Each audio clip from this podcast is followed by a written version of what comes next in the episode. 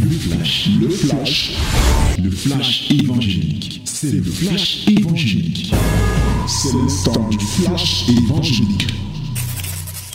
Oh, thank you, my beloved. I can greet you again, and uh, as you know, this is the wonderful moment of the Word of God. Yes, open your Bible, open your Bible in the book of Hebrew, chapter 13. We are going to read one verse. 5. C'est le moment de la parole. Lisons Hébreu, chapitre 13, le verset 5. Nous lisons tous ensemble au nom de Jésus. Ne vous livrez pas à l'amour de l'argent. Contentez-vous de ce que vous avez. Car Dieu lui-même a dit, je ne te délaisserai point et je ne t'abandonnerai point. Amen. Nous relisons au nom de Jésus. Ne vous livrez pas à l'amour de l'argent. Contentez-vous de ce que vous avez. Car Dieu lui-même a dit, je ne te délaisserai point et je ne t'abandonnerai point. Bien-aimé, ce matin, je veux véritablement te parler du contentement. Sois très attentif parce que le Seigneur peut te dire quelque chose que tu n'as pas encore écouté. Ce verset nous donne des instructions. La première instruction qui nous est donnée, ne vous livrez pas à l'amour de l'argent. Pour y parvenir, une seconde instruction qui va avec celle-là, c'est que contentez-vous de ce que vous avez. Contentez-vous de ce que vous avez. Et le troisième point, cette parole vous donne les raisons pour lesquelles vous devez vous contenter. La foi en l'Éternel, qui t'a dit, je ne te délaisserai point, je ne t'abandonnerai point. Voilà ce que ce verset est en train de nous dire. Bien-aimé, le verset que nous venons de lire met en exergue un problème criard aujourd'hui, dans ce monde plein de cupidité, dans ce monde plein de capitalisme, un monde où il est difficile véritablement de se contenter de ce que nous avons. Alors, permets-moi de te parler de ce que c'est que le contentement, afin que ce caractère se forme en toi, au travers de la définition même de ce que c'est que le contentement, mais au travers aussi, bien aimé, des dangers lorsque tu ne te contentes pas, ou bien des bienfaits du contentement, mais surtout en te montrant quelques exemples dans la Bible qui ont vécu ce contentement et comment leur vie était.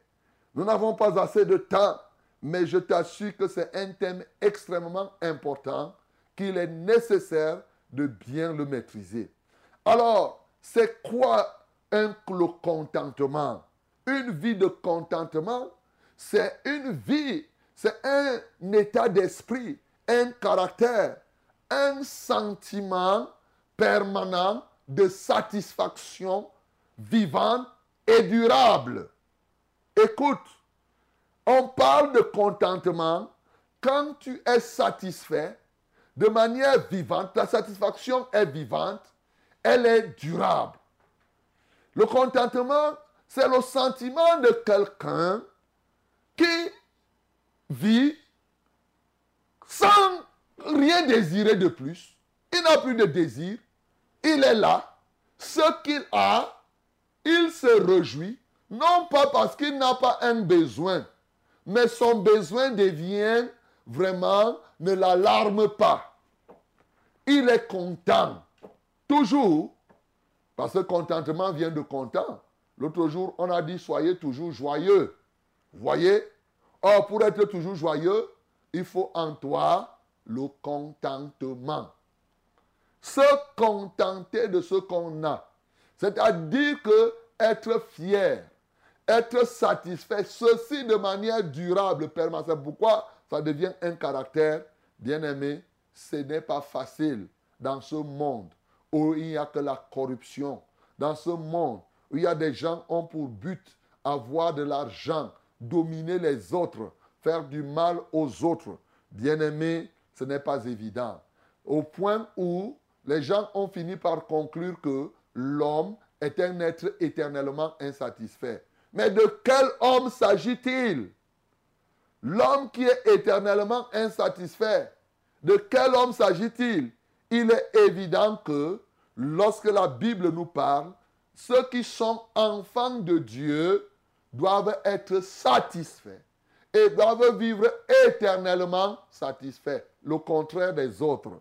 Les autres sont éternellement insatisfaits, mais lorsque tu, es, appartiens au Seigneur, toi tu dois être éternellement satisfait. Et c'est là le contentement. Bien-aimé, ce contentement a beaucoup d'avantages. Et l'absence de contentement a des inconvénients. Mais l'un des éléments de, l'absence de contentement, c'est que quoi? L'un des inconvénients, c'est que l'absence de contentement te pousse à quoi? À la convoitise. Et oui, ça te pousse à la convoitise. Et l'apôtre Jacques, par le Saint-Esprit, nous instruit dans Jacques chapitre 1, 14 à 15. Il dit, mais chacun est tenté quand il est attiré et amorcé par sa propre convoitise. Puis la convoitise, lorsqu'elle a conçu, enfante le péché. Et le péché étant consommé, produit la mort. Regarde, l'absence de contentement te pousse à quoi? À convoiter, à avoir les désirs pernicieux. Et ces désirs pernicieux vont enfanter le péché en toi et par le péché, tu vas mourir. On comprend pourquoi les gens meurent tellement aujourd'hui. On comprend pourquoi les gens ne font que mourir. Qu'est-ce qui les fait mourir? C'est l'absence de contentement. Tu vois les gens monter et descendre. Ils vivent totalement sous la pression de la convoitise. Chacun est là. Il ne fait que penser à avoir ce que les autres ont. Il n'est jamais content de ce qu'il a. Il nourrit toujours des vides et des vices dans les cœurs. Et c'est comme cela que plusieurs vivent. Et à la fin, c'est la mort. C'est pourquoi les gens vivent dans le péché. C'est pourquoi les gens ont de la peine. Est-ce que tu as compris que le contentement, c'est l'absence des désirs pernicieux dans ton cœur. Tu passes ton temps à avoir les faux désirs. Et lorsqu'on parle du contentement, on est en train d'attaquer la force des désirs. Et tu connais comment les désirs poussent les hommes à détruire même l'humanité pour assouvir leurs besoins. Bien-aimé, c'est très important que tu comprennes cela. Ce matin, il est question pour toi d'être délivré de ces méchants désirs, de ces désirs à posséder telle ou telle autre chose qui appartient ici, ou bien telle ou telle autre chose que tu n'as pas. Je t'ai toujours dit, et je ne te le dirai jamais assez, ce que tu n'as pas encore reçu, ce que tu as déjà reçu est plus grand que ce que tu n'as pas encore reçu. Voilà la foi que nous devons avoir. Ne peux donc pas passer ton temps à regarder, oh, je n'ai pas ceci, oh, je n'ai pas ceci. Non, mon bien-aimé. Aussi, le péché vient de l'absence de contentement. Est-ce que tu comprends ça? C'est pour cela que l'apôtre Paul, poussé par le Saint-Esprit dans 1 Timothée 6, retient 1 Timothée 6, 6. 6, 6. Je te donne des éléments qui sont faciles à retenir. L'autre jour, je t'ai dit 4, 4. C'est-à-dire que passe partout. Philippiens 4, 4. Voilà. Soyez toujours joyeux. je vous le répète, soyez joyeux. Voilà. Donc maintenant, je te dis 1 Timothée 6, 6. 1 Timothée 6, 6, il te dit que quoi? Il te dit clairement que c'est une source de gain. Que la piété, avec quoi? Avec le contentement. La piété sans le contentement t'amène à l'échec. Mais la piété avec le contentement, bien-aimé, te donne en permanence le gain. C'est en effet une grande source de gain que la piété avec le commencement. Car nous n'avons rien porter dans, ce, dans le monde où il est, et il est évident que nous n'en pouvons rien emporter. Si donc nous avons le vêtement et la nourriture, cela nous suffit. Bien-aimé, la piété, le danger de l'Église aujourd'hui, c'est que les gens veulent vivre pieux, mais ils ne se contentent pas. Bien entendu, il est difficile de mener une vie de sainteté sans te contenter. Parce que la convoitise sera dans ton cœur et enfantera le péché, ne serait-ce que dans ton cœur. Combien sont ceux-là qui convoitent les femmes des autres? Combien sont ceux-là qui convoitent les maisons des gens, les voitures, les maris des autres? La convoitise est dans ton cœur et le péché est là-dedans. C'est à cause de cela que tu es faible dans la marche, dans la foi. Parce que réellement, tu as décidé de ne pas te contenter de ce que tu as. Et lorsqu'on rentre sur le plan financier, c'est encore grave. Bien-aimé, c'est une source de gain. Ça veut dire que les gains sont nombreux lorsque nous sommes en train de, de nous contenter. Au fond de la chose, la victoire que nous obtenions, nous obtenons par la grâce de Dieu, c'est cette victoire sur les désirs pernicieux. Avoir le caractère du contentement, c'est être déjà préparé, être déjà victorieux. Parce que la chair va toujours t'amener à convoiter, à regarder seulement les vides, à dire que oui, Dieu a fait ça, mais Dieu, oui, j'ai ceci, mais ainsi de suite. Bien-aimé, ce matin, enlève le mais. Oui, c'est une très très grande source de gain. Proverbe nous parle dans Proverbe 23, à partir du verset 4-5, il dit que ne te tourmente pas, comme Paul d'ailleurs l'a repris ici dans 1 Timothée 6. Ne te tourmente pas pour t'enrichir. Est-ce que tu veux fixer ton regard sur ce qui va disparaître? Alors lorsque tu regardes, tu mets tes yeux sur les richesses, la Bible dit que la richesse prend des ailes et elle s'enfuit. Et quand la richesse s'en va, et que tu ne parviens pas à la voir, qu'est-ce qui te reste dans le cœur? C'est vraiment le péché. C'est la désolation de tous les jours. Mon bien-aimé, ce matin, il est question pour toi d'être libéré totalement de la convoitise. Il est question surtout de pouvoir vivre le contentement. Souvenez-vous, l'un des gains du contentement, c'est ce que la Bible dit lorsque Jean-Baptiste était en train de prêcher. Est-ce que tu te rends compte que Jean-Baptiste était en train de prêcher. Repentez-vous et produisez des races de vipères qui vous a appris à fuir la colère à venir. Produisez donc du fruit, le fruit digne de la repentance. Et les gens se sont présentés devant lui. Dans Luc chapitre 3, mes bien-aimés, dans Luc chapitre 3, la Bible dit à partir du verset 12, il vint aussi des publicains pour être baptisés et il lui dit, Maître, que devons-nous faire? Il leur répondit, n'exigez rien au-delà de ce qui vous a été ordonné. Ça, c'est pour les publicains. Et au verset 14, des soldats aussi lui demandèrent, et nous, que devons-nous faire?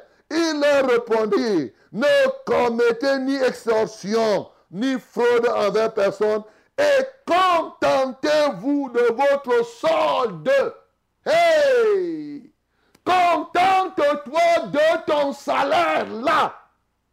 Ne passe pas ton temps à dire qu'il est petit. C'est la Bible qui te dit. Il parlait de ça aux policiers de ce temps et comme les policiers d'aujourd'hui. Ils ne verront jamais que leur salaire est suffisant. Toujours en train de regarder que non, hein, j'ai seulement 100 000. Et ça, c'est quoi? On va faire quoi avec 100 000 Tu vas faire quoi avec 100 000 Même si on te donne un million, tu vas faire quoi? Mon bien-aimé, tu passes ton temps à regarder, j'ai gagné quoi? J'ai ceci. Tu crois qu'en fait, c'est le volume de l'argent qui donne le bonheur? C'est le volume de l'argent qui va t'aider à t'assouvir? Non, mon bien-aimé. Tu t'es trompé, répands-toi. Voilà la Bible qui te dit, n'escroque pas, ne fais pas la corruption, contente-toi de ta solde. Écoute-moi très bien. Le contentement ne signifie pas que Dieu ne peut pas améliorer. Il y a des gens qui pensent que s'ils sont contents, ça signifie que Dieu ne peut plus rien faire. Au contraire, quand tu te contentes de ce que tu as, tu es en train de montrer à Dieu que sa volonté est pleine dans ta vie. Et c'est la manière de dire que ajoute. Eh oui, mon bien-aimé, quand on te fait un cadeau, et que tu es content, est-ce que cette expression ne signifie-t-elle pas que je suis content? Ça signifie que je serai content encore de continuer à recevoir. Mais tu crois que c'est quand tu vas rester là, tu montes, tu descends, tu abandonnes le culte, tu abandonnes les réunions parce que tu veux aller, oh, tu veux recevoir ci et ça. Mon bien-aimé, ce matin, laisse que le Seigneur te délivre. Que véritablement, est-ce que tu as 25 000 francs par mois? Tu vas dire que les temps sont tellement durs qu'avec 25 000, je ferai quoi? Mais en Jésus-Christ, avec 25 000, tu peux faire des choses que même ceux qui ont un million ne parviennent pas à faire. Pourvu que tu ne passes pas ton temps à convoiter. J'ai été surpris. Tu vois quelqu'un qui a 25 000, mais quelles sont ses convoitises? Et il faut que mon enfant aille, aille fréquenter aux États-Unis. Bien aimé, quand toi tu te pends comme ça là, tu as 25 000 francs de salaire et tu commences à rêver que ton enfant doit aller aux États-Unis, n'est-ce pas? Il vaut mieux prendre la corde et monter sur l'arbre aller te pendre une fois. Au lieu de continuer, tu te pends, mais sans t'en rendre compte. Qui t'a dit que si ton enfant ne part pas aux États-Unis, il ne va pas réussir son passage sur la terre? Voilà comment tu t'es pendu. Oh, ainsi de suite. Non, c'est ça. Il me faut avoir une grosse maison. Il me faut avoir une maison, ceci. Je dois mettre une autre en location. Ainsi de suite. Voilà comment les gens vivent. Ce qui est grave, c'est que même ceux qui disent qu'ils sont dans la foi sont comme ça. Je parle même là à ceux-là. Pour les païens, ça se comprend. Je parle à vous qui dites que vous êtes des enfants de Dieu. Vous ne vivez pas le contentement. C'est là le plus grand mal que vous êtes en train de faire. En fait, c'est un comportement de païen. Oui, nous avons des exemples de gens qui ont vécu dans le contentement. Ce matin, je ne sais, c'est exprès que j'ai lu le psaume 23. Ce psaume 23 est souvent lu, mais les gens ne comprennent pas. Le psaume chapitre 23, au verset 1. Quand j'ai lu, la Bible dit que l'Éternel est mon berger, je ne manquerai de rien. Comment toi tu comprends ça? Il y a des gens qui ont compris comme si David avait tout ce qu'il avait, tout ce qu'il avait besoin. Mon bien-aimé, si tu comprenais comme ça, tu as fait l'erreur.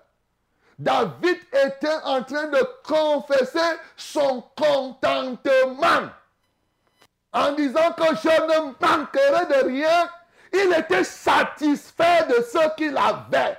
Il ne regardait pas ses vides. Il ne regardait pas ce qu'il n'avait pas. Il était joyeux content du peu qu'il pouvait avoir. Et c'est pourquoi il t'a dit, aussi vrai que c'est l'Éternel qui me conduit, ce que j'ai là, c'est ce que je dois avoir. Je ne manque de rien.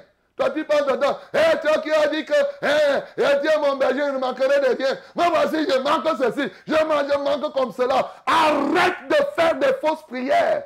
Ton égoïsme, mon bien-aimé, te conduit à ne pas te contenter. Et oui, c'est l'égoïsme l'un des grands pièges. Parce que, bien aimé, si tu ouvres les yeux, si toi tu as 25 000 et que tu trouves que c'est petit, pense à celui-là qui n'a même pas 10 francs à la fin du mois. Si tu commences à penser aux autres, il y a des gens qui sont toujours pires que ta situation. Oh, je n'ai pas ceci. Ce que toi tu dis que tu n'as pas là, il y a quelqu'un qui a pire. Toi tu dis que, oh, j'ai celle-ci, j'avais deux pieds, j'ai seulement un pied. Et les autres qui n'ont même pas de pieds, il y a des gens qui ont les pieds coupés et les mains coupées. Toi, tu vis comment? Mon bien-aimé, David dit, je ne manque de rien. C'est pourquoi tu peux confesser. Quand tu vis dans le contentement, tu vas dire, je ne manque de rien. Parce que tu es fier. Tu es quelqu'un qui ne passe pas ton temps à désirer, à chercher les choses de la terre, à courir. Ce qui est grave, il y a des gens qui passent leur temps à prêcher les messages ou le désir, le désir, le désir, le désir, des choses, la convoitise. Oh, mon voisin a fait ceci, il faut que moi je fasse aussi. Les enfants des autres font comme ça, mes enfants aussi. Mon bien-aimé, répands-toi. Voilà un cas. David était un homme de la même nature que toi. Tu vas dire que David, lui, il était roi. Je vais te prendre le cas de l'apôtre Paul. Lui n'était pas roi. Dans Philippiens 4, 11, l'apôtre Paul rend ce témoignage. Il dit qu'il dit ceci. Oui, il a eu cette expérience. Il dit non, ce qu'il confesse là, c'est que quoi? Il sait se contenter. Se contenter de ce qu'il a, mon bien-aimé. C'est très important que tu apprennes le contentement. Dans Philippiens 4, le verset 11, L'apôtre Paul dit, ce n'est pas en vue de mes besoins que je dis cela, car j'ai appris à être content de l'état où je me trouve. Alléluia. J'ai appris à être content. J'ai appris à prendre ce matin à être content de l'état où tu te trouves. Tu te trouves. Je sais vivre dans l'humiliation et je sais vivre dans l'abondance. En tout et partout, j'ai appris à être rassasié et à avoir faim, à être dans l'abondance, à être dans... Bien-aimé, tu dois apprendre à être content de l'état où tu te trouves. C'est ça l'esprit du contentement, le caractère de contentement. Et bien sûr, Jésus-Christ est mort, mon bien-aimé. Il est ressuscité pour que toi, désormais, qui étais convoiteur, dès le commencement, il t'a dit tu ne convoiteras point.